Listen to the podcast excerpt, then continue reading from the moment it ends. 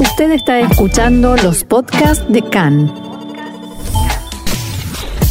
CAN, Radio Nacional de Israel.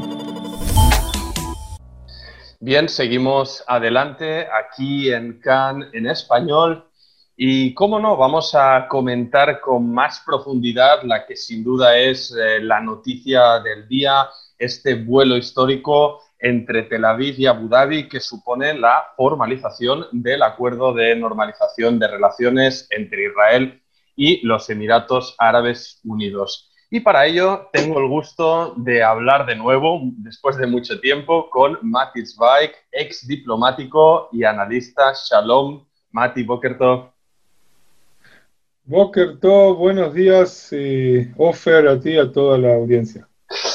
Boker a ti, Mati. Eh, me imagino que en el tiempo en que estamos hablando, calculo que el avión de El Al, que salía esta mañana de Tel Aviv, debe estar volando Kibun dirección a Abu Dhabi e incluso puede estar sobrevolando espacio aéreo de Arabia Saudita. Son cosas eh, realmente inusuales, sin precedentes, que suponen pues, un cambio de paradigma en Oriente Medio. Mati, ¿cómo lo ves? ¿Qué, pues, ¿qué sientes eh, antes de que saliera este vuelo de aquí de Tel Aviv con la palabra Shalom, paz, rotulada en la cabina del piloto? Y te olvidaste también de Salam, están los tres idiomas. Y está escrita sobre la cabina de los pilotos en el vuelo del AL.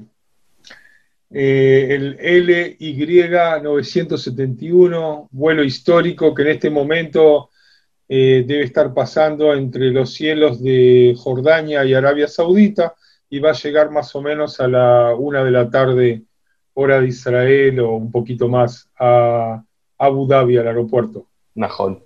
Najón. Ah, había, bueno, si bien eh, lo único que había dudas es si finalmente eh, recibiría el vuelo el permiso para volar o no el espacio aéreo de Arabia Saudita pero más allá de que esto ocurra no, lo veremos, eh, veremos qué ha ocurrido finalmente, lo conoceremos en los próximos minutos, pero sí nos gustaría, Mati, que pues, nos analizaras las consecuencias y, los escenarios un poco que se abren en un vuelo que, recordemos, inicialmente se limita solo a personal civil, por así decirlo, funcionarios, eh, diplomáticos, empresarios israelíes, que acuden de la mano de esta delegación norteamericana liderada por Jared Kushner, asesor y yerno de Trump, a Abu Dhabi. ¿Qué se espera de estos eh, encuentros, de estos intensos encuentros que van a haber allá durante dos días?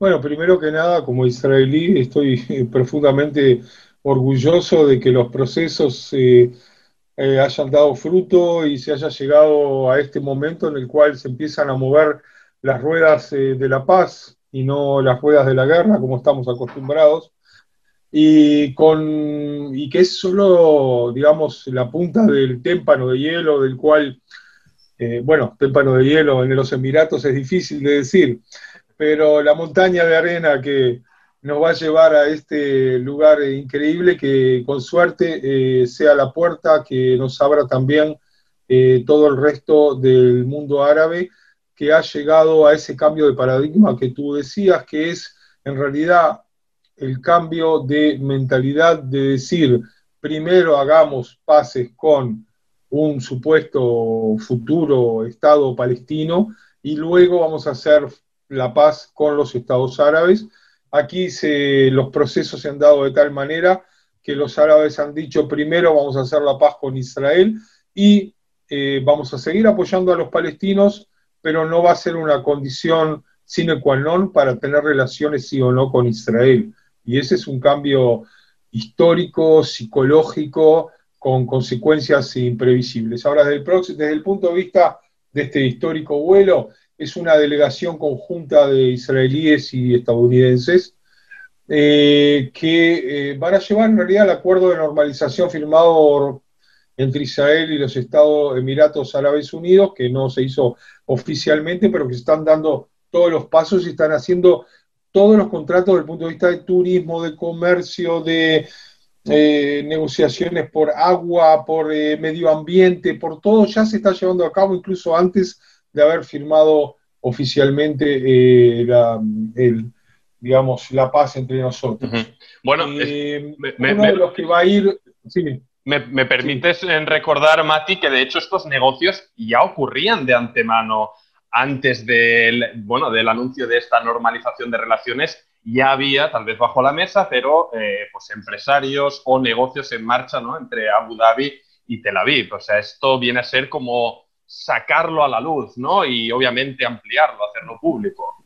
Yo, exactamente, la palabra es ampliarlos, porque hasta ahora eh, hubo muchos negocios de gente privada o de entes eh, eh, israelíes, incluso Rafael y otras industrias de defensa, Elbit, que ya hace años que están en contacto, pero es increíble el efecto multiplicador. Yo, de haber hablado con varios hombres de negocios israelíes, espero de que los emiratíes no vuelvan a tener segundos pensamientos sobre la firma, porque ya miles y miles de israelíes los han conectado para poder comenzar todo tipo de negocios, desde compra de apartamentos hasta eh, abrir eh, peluquerías. O sea, es algo que no, no, sé si tiene parangón en algún lugar en el mundo. Lo he hablado incluso con gente porque hay una comunidad latina en Dubái, en Abu Dhabi. Eh, incluso es una comunidad que tiene hasta diario y tiene, por supuesto, hoja de internet,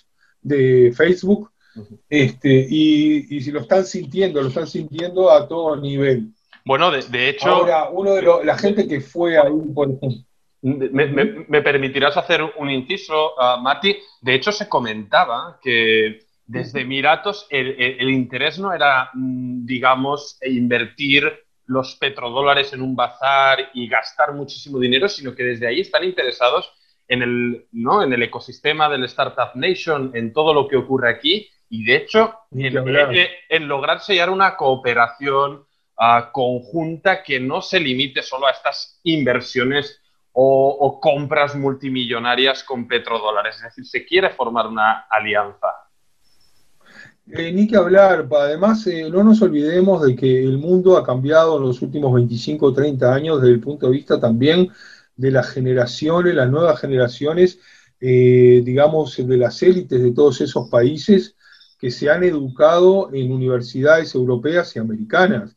Eh, cuando yo, como ejemplo, terminé mi segundo título en una universidad en Inglaterra, eh, en sustentabilidad en los negocios y en otras cosas, en la administración de negocios, éramos 32 personas de 28 países y un tercio venían de los países árabes, especialmente de los Emiratos.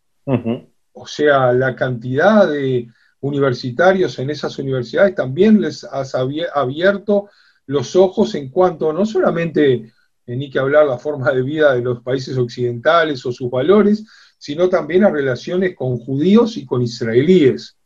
Todo eso se va acumulando y eso también tiene que ver con la cantidad de, de negocios que se van formando. Ahora, gente que ha ido en este en esta delegación, por ejemplo, es el director general del Ministerio de Salud, el profesor Jesse Levy, eh, que les dio como algo simpático a todos máscaras como se están usando hoy en día, ¿verdad? Pero decoradas con banderas israelíes y de los Emiratos Árabes Unidos.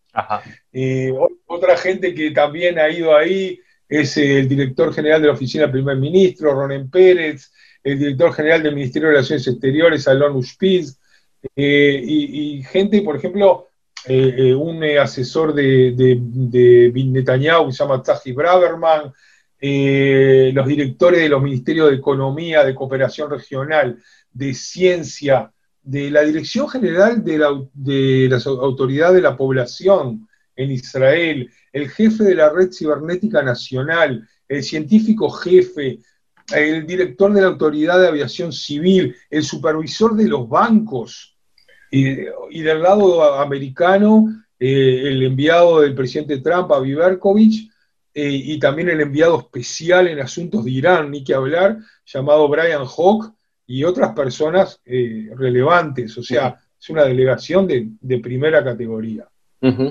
Ahora, uh, Mati, en respecto pues, a las palabras previas de ayer en la comparecencia conjunta de Kushner con Netanyahu aquí en Israel, antes de partir, se remarcaba por ambos, eh, desde, bueno, en ambas declaraciones un poco que este acuerdo supone la eliminación del veto palestino, esto que, te referías al inicio, ¿no? Esta condición sine qua non del mundo árabe de que pues, resolver o reinstalar eh, relaciones con Israel pasaba exclusivamente por eh, solventar el conflicto con los palestinos, por darles un Estado, eh, etc. La realidad, no obstante, Mati, es que estamos ante un acuerdo de paz, de normalización con, con los Emiratos, pero aquí en Israel el conflicto sigue latente, o sea, seguimos semana tras semana viendo lo que ocurre en la frontera en el sur, cuando no hay atentados, eh, el conflicto sigue sin resolverse y tampoco hay pistas ni tampoco se dan desde ninguno de los dos lados de que esto vaya a cambiar. Y de hecho, lo que se respira entre la población eh, con este acuerdo, obviamente la mayoría de los israelíes están eh, de acuerdo con él y a favor, pero tampoco es algo que haya generado euforia en la calle. Entonces mi pregunta es, ¿cuándo crees o cómo crees que se puede reinstaurar, poner en primera línea de la agenda la necesidad, la urgencia de alcanzar la paz con nuestros vecinos? Yo creo que nadie se olvida, ni nosotros ni los palestinos, del conflicto que continúa y de las diferencias que hay, en, la forma de encarar cómo tiene que ser el futuro, eh, pero si hay falta de euforia en estos días en Israel, no es por el conflicto o no conflicto con los palestinos, sino por la situación de la pandemia y por la situación económica que está pasando Israel.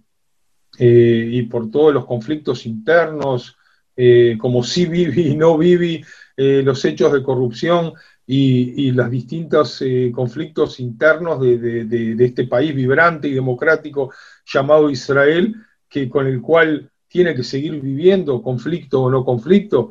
Es decir, no hay una persona en Israel que se pueda oponer a, la paz con Egipto a pesar del conflicto con los palestinos o a la paz con Jordania a pesar de eso.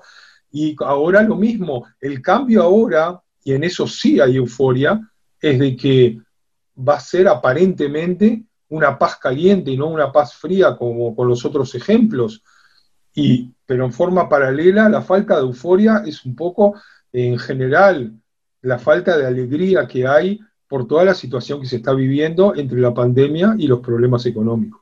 Pero, Mati, también una diferencia, ahora que mencionabas anteriores acuerdos de paz.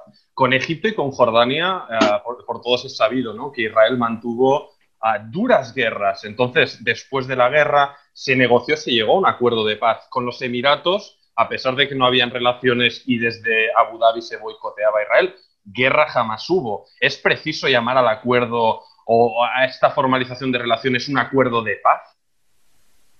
No hay que disminuir en ningún momento la importancia que tiene de hacer la paz con estos países.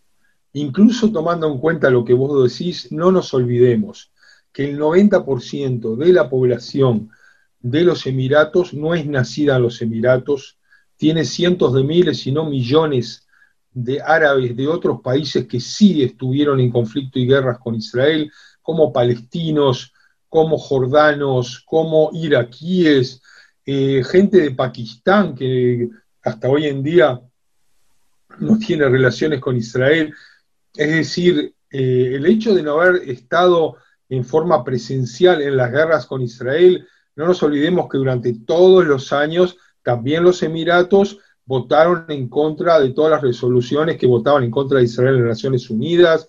O sea, el cambio es dramático. y, esto eh, da un poco, eh, es decir, por un, hay dos discursos, siempre hay dos discursos el discurso interno en Israel y el discurso que se da en otros lados. Cuando en Israel se dice que la anexión pasó un poquito más para adelante hasta que se olviden un poco luego de haber firmado, no es exactamente así, porque desde el momento que, por, digamos, de aquí a seis meses luego de firmar se vuelva a hablar de la anexión, yo no, quiero, no creo que los emiratíes estén muy felices o no se opongan o, no se pongan duros en nuestras relaciones. O sea, todavía todo queda por verse, pero no hay que disminuir también el hecho de que estamos haciendo eh, la paz con países árabes que antes no tenían relaciones y votaban en contra de nosotros y en general no gustaban de nosotros. Entonces es un cambio importante de cualquier manera. Muy significativo, Mati, este apunte que daba sobre ah, la, ¿no? la diferencia de procedencias de la propia población en Emiratos Árabes Unidos y a la espera estamos de ver pues, si será un foco que servirá de ejemplo a más eh, países árabes, que es lo que esperan tanto Kushner como Netanyahu, decían ayer, Veremos si es lo que ocurrirá. En todo caso, sin duda, un símbolo de cambios regionales, cambios sin precedentes. Veremos qué consecuencias trae. Recurrentes incidentes, escalada de tensión, preocupación.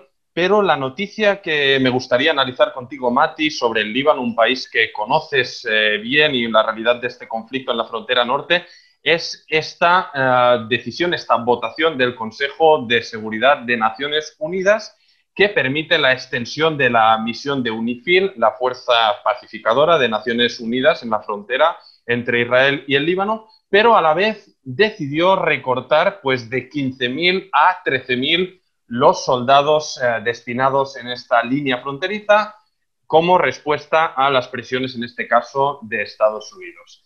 Mati, ¿qué supone esta reducción de personal en la frontera, en esta delicada frontera? Bueno, básicamente no supone nada. Y voy a explicar por qué. Eh, los problemas que hay con, con UNIFIL, o sea, con el mandato interino de las Naciones Unidas y los soldados que están ahí en el sur del Líbano principalmente, es que eh, existen desde el año 78, eh, desde el momento en que Israel fue atacado y luego hizo lo que se llamó la Operación Litani eh, para poder tratar de disminuir la presencia de los terroristas más que nada en el sur del Líbano, que luego eso llevó en el año 82 a la primera guerra del Líbano, y desde aquel entonces hasta hoy en día se renueva cada año la presencia de miles de efectivos de las Naciones Unidas de cascos azules en ese lugar, llamado UNIFIL o FPNU en español, eh, y siempre hay problemas para volver a renovarlos. ¿Por qué? Porque del lado eh, libanés también se quejan de que ellos no, no realmente ayudan y del lado israelí se quejan de que entorpecen, eh, en el mejor de los casos, la posibilidad de Israel de neutralizar terroristas o, que también los culpan de no llevar adelante eh, su mandato, que es llevar a una, una separación entre las fuerzas y ayudar a que haya paz, y no a, por ejemplo, como ha habido en varios casos, que terroristas eh, de Hezbollah, por ejemplo, dispararon a Israel, luego tiraron sus armas en algún lugar y se fueron a esconder en una unidad de las Naciones Unidas diciendo que los estaban persiguiendo. O sea, también eso ha ocurrido en el pasado. Bueno, y, varias veces. Y no hay que irse tan lejos, ¿no? hace días atrás, en uno de los últimos incidentes, veíamos un, eh, un footage, unas imágenes eh, de vídeo de un dron eh, israelí, por supuesto, que enseñaba la zona fronteriza, marcaba dos bases claramente identificadas de UNIFIL y a la vez en medio marcaba el lugar desde donde pues, se ubicaron tiradores de Hezbollah que dispararon Kibun en dirección hacia Israel. Es decir, al final estos incidentes pasan literalmente en sus narices y yo cuando, te, cuando te decía estas cifras, también eh, con, cierta sorpresa, ¿no? De 15.000 a 13.000, pero 13.000 soldados siguen siendo muchos soldados. Es verdad. Mira, voy a revelar algo personal. Eh, yo eh, fui oficial de enlace de las Naciones, con las Naciones Unidas como, como oficial de tzal eh, y también a fines de los años 80 y principios de los 90, que fue la época en que yo estuve, también habían exactamente las mismas cosas, pasaban los mismos incidentes y también del lado libanés se quejaban y también del lado israelí se quejaban. ¿Qué es lo que sucede?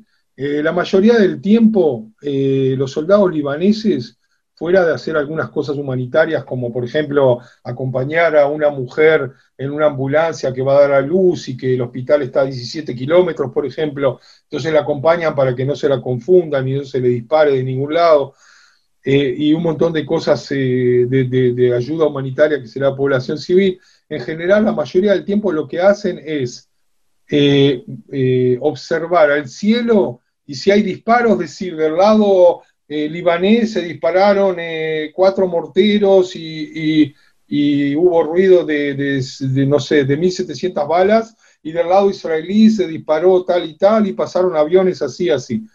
Entonces, la mayoría son eh, informaciones y no trabajo efectivo de separación. Y esa es la principal crítica que se tiene a nivel internacional, porque además lo principal fue que tanto luego de la guerra del Líbano y de, la retirada de Israel en el año 2000, como luego de la guerra segunda del Líbano en el año 2006, con la resolución 1701, se les pidió eh, eh, implementar un programa para que solamente haya un ejército legítimo sobre la tierra del Líbano, que es el ejército del Líbano, y por supuesto se refiere a que no haya Hezbollah. Pero por supuesto que no lo implementaron, si aparentemente sin fuerza y sin mandato de usar fuerza, tampoco lo van a implementar. Entonces, es verdad, también para los propios soldados de las Naciones Unidas están entre la espada y la pared. O sea, eh, no pueden hacer algo que no tienen mandato y tampoco lo que, lo que hacen es eh, totalmente efectivo. Ahora, el presidente del Consejo de Seguridad, que es una persona de Indonesia, eh, le anunció que ahora los resultados de la votación se dieron para que haya un año más y no seis meses más, como pedía, por ejemplo, Estados Unidos, que pedía cambiar este, de 15.000 a 11.000 la cantidad de efectivos que hay, porque no hay que olvidarse que Estados Unidos también es la que da la mayor parte del dinero para estas fuerzas y quiere también, según la política de Trump, disminuir la cantidad de dinero, además de todas las críticas que tienen sobre las Naciones Unidas. Al final lo que se recibió fue el proyecto de disminuir de 15.000 a 13.000, pero todo esto es ilógico, porque eh, en los hechos hay solamente 10.328 efectivos en el lugar. Entonces, y además se habla de incluso en el futuro, si, se, si va a haber una, un aumento en, la cantidad de incidentes, se va a pensar también en, subir la cantidad de efectivos. Entonces, todas estas decisiones realmente son un poco más que nada políticas. Eh, también eh, el que estuvo muy activo dentro de la decisión de continuar y de no cambiar mucho eh, la forma de actuar de UNIFIL es China, este, pidió incluso que cada recomendación sobre cada punto debería examinarse por separado y recibir el apoyo de todo el Consejo antes de que se adopte una decisión. Y también en el borrador final se, se, dijo que había que tomar medidas temporales y especiales para brindar apoyo al Líbano después de la explosión de Beirut dentro de sus capacidades existentes. Perdón que te lo diga, pero son palabras huecas. Obviamente, bueno, eh, eh, obviamente esto es eh, tu consideración de, la información y nosotros la, traemos y, la contrastamos. Una cosa que, me gustaría, Mati, que nos intentaras aclarar es cuando ocurren estos recurrentes incidentes, ya vimos, pues hace poco tuvimos varios episodios, vemos que Nasrallah vuelve pues a amenazar como es habitual, ¿no? En, en matar, secuestrar soldados, etcétera y sabemos que tarde o temprano pues volverá a estallar por algún lado un incidente. Mi pregunta es si esta fuerza UNIFIL de algún modo sirve como mediación entre Israel y Hezbollah o cómo se mandan los mensajes Hezbollah e Israel cuando quieren rebajar las llamas. ¿Es por UNIFIL o no sirven absolutamente de nada? Bueno, hay, dos cosas que van en forma paralela primero que nada, desde el punto de vista, llamémosle, burocrático o de cómo deben ser las cosas, del lado de Tzal se informa en forma constante a UNIFIL qué es lo que están viendo, qué es lo que le parece mal, entonces ellos lo pasan al centro que está en Chipre, eh, que ahí está el representante eh, de las Naciones Unidas para toda la zona de Medio Oriente, y entonces ahí se toman eh, decisiones pasando ya a más alto nivel. Eh, eso, y, según las respuestas que obtenemos, eh, también en paralelo se habla, por supuesto, con quien se tiene que hablar a nivel de Ministerio de Relaciones Exteriores israelí y Ministerio del Primer Ministro, y se toman las decisiones de cómo reaccionar ante cada cosa. ni que hablar que todo eso dentro de un paquete de informaciones que el ejército le pasa a, quien tiene que pasarle para tomar las decisiones. O sea, esas cosas se hacen en paralelo, pero sí es muy importante recibir también eh, cuáles son las reacciones de los altos mandos desde UNIFIL hasta los el enviado de las Naciones Unidas para la zona y hasta los organismos internacionales, porque según su, forma de reaccionar, también puede ser la forma en que nosotros eh, contestemos y tomemos decisiones frente a lo que está ocurriendo en el terreno. Eh, te puedo decir, por ejemplo, que en el pasado habían sucedido cosas como, por ejemplo, eh, de avisarles a las Naciones Unidas de que Israel está llevando a cabo ciertas acciones en el sur del Líbano, por supuesto sin decir de, demasiados datos, eh, pero diciéndole, por ejemplo, que en tal zona, por favor, pedirle a los cascos azules que no salgan con sus vehículos y que no vayan durante la noche en esa zona por los caminos, y, decidieron de que ellos están en un país eh, soberano que no es Israel, y de llevar a cabo también esos viajes, y de haber también estado en una cruza de fuego entre Israel y Hezbollah, por ejemplo, en la cual más de una vez en el pasado ha muerto, eh, tanto por el lado de ellos como por nuestro lado, soldados de la UNIFIL. Por suerte eso hace años que no pasa, ya que se han llevado adelante mecanismos de, eh, para que eso no ocurra, pero eh, también es parte, muchos docenas de soldados de la UNIFIL han caído durante los años dentro del conflicto que tenemos con el Líbano y con Hezbollah especialmente. Bueno, pues eh, Mati Zweig, ex diplomático y analista, te agradecemos muchísimo tus comentarios. Esperemos que la frontera se mantenga tranquila todo lo posible. Seguiremos al detalle qué es lo que pasa en Abu Dhabi. Estaremos en contacto en el futuro. Toda va, Mati. Bueno, muchas gracias y no, eh, pienso que todo va a ser excelente a partir de de estas relaciones con los Emiratos que abrirán las puertas tal vez a un futuro mejor. Así que seamos optimistas. Que así sea. Shalom, shalom, Mati.